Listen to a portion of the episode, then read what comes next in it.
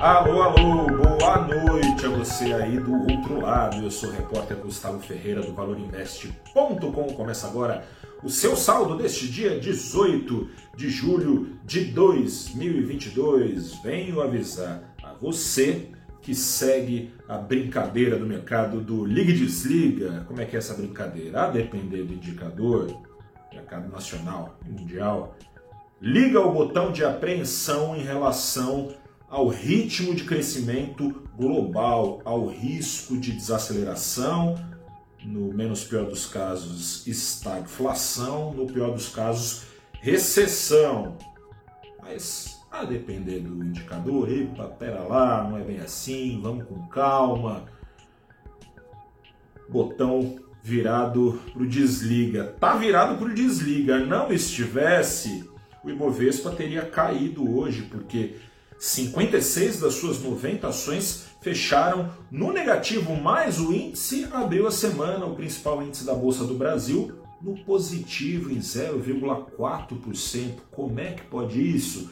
Pode isso porque as ações de Vale, Petrobras e Bancões, umas mais, outras menos, mas todas elas fecharam o dia no positivo e essas poucas ações representam nada menos que 43% de toda a composição do Ibovespa, se elas sobem ou caem, as outras têm que se desdobrar para que esse ritmo não seja determinante para o índice como um todo. Porque essas ações subiram? Subiram pelo seguinte: elas vinham caindo com a expectativa de que o Banco Central americano, na próxima reunião, não dessa quarta, na próxima quarta-feira da semana que vem, dia 27, com a expectativa de que o Banco Central americano se visse na obrigação de acelerar ainda mais a sua alta de juros. Reforçava esse sentimento, primeiro, dados de mercado de trabalho ainda mais fortes do que o esperado. O mercado de trabalho é o canal local que mais tem permitido a aceleração da inflação dos Estados Unidos e trazia também esse sentimento o próprio dado de inflação dos Estados Unidos na semana passada ainda mais preocupante do que já era esperado na casa dos 9% ao ano, o que não acontecia em quase 41 anos lá nos Estados Unidos, muito tempo. Mas por que, que as coisas estão menos apreensivas em relação aos Estados Unidos? Pelo seguinte, se o retrovisor preocupa, o horizonte à frente começou a preocupar um pouco menos porque as expectativas de inflação nos Estados Unidos, agentes econômicos acreditando que o Banco Central vai dar conta do recado, portanto, essas expectativas estão cadentes, né? ou seja, esse, essas previsões com poder de autorrealização lá nos Estados Unidos, ao contrário aqui do Brasil, essas previsões começaram a jogar a favor e não contra, e assim talvez, quem sabe, vamos ver, o Banco Central americano pratique uma alta de só, com suas mil aspas, 0,75 ponto, que para padrão americano é coisa pra caramba. Aliás, o Banco Central brasileiro não deve subir tudo isso na próxima reunião.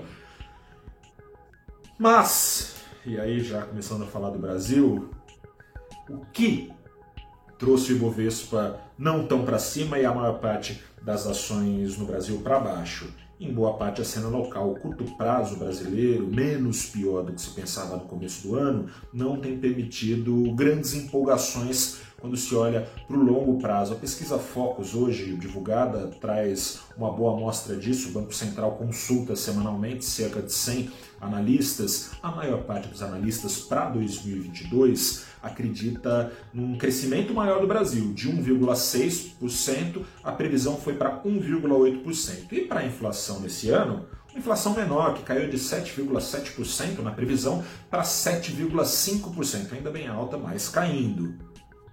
No entanto, para 2023 ficou mantida a expectativa de crescimento zero, é, vírgula, zero não, né? Bom, meio ponto por cento para lá para cá, de só meio por cento para 2023. E a expectativa de inflação piorou de 5,1% para 5,2% e ó, faz tempo que a expectativa, seja onde estiver horizonte relevante, ou seja, o horizonte de tempo que o Banco Central olha para decidir seus juros, faz tempo que essas expectativas, era assim em 21, 22, agora em 23, vão se descolando das metas de inflação.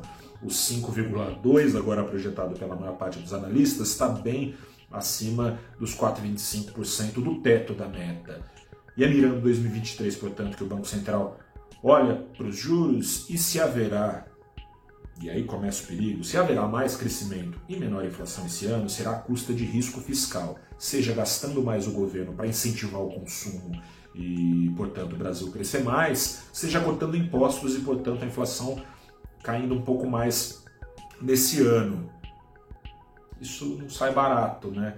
Com mais risco fiscal, mais juros são esperados pelo mercado, menor crescimento e daí o resultado de hoje das ações, em sua maioria das ações ligadas ao, ao ciclo doméstico de crescimento ou não é, das economias. Não só isso, dólar hoje para cima de novo, o real não teve fôlego para se recuperar frente ao dólar. Câmbio fechou o dia 0,4% mais caro aos R$ 5,42. Quer saber mais sobre essa dinâmica é, nacional que está atrapalhando também o mercado? Te convido a acessar o canal é, do Valor Invest no YouTube, se você está assistindo esse vídeo pelo YouTube, ou também o canal do Instagram, para acompanhar o papo que eu tive pela manhã com o Álvaro Bandeira, economista e consultor financeiro, com 50 anos de mercado, passagem por bancos, casas de análises, conselhos de administração variados nesses anos de carreira, e também com a Marcela Kawauchi, economista-chefe da Prada Assessoria, falando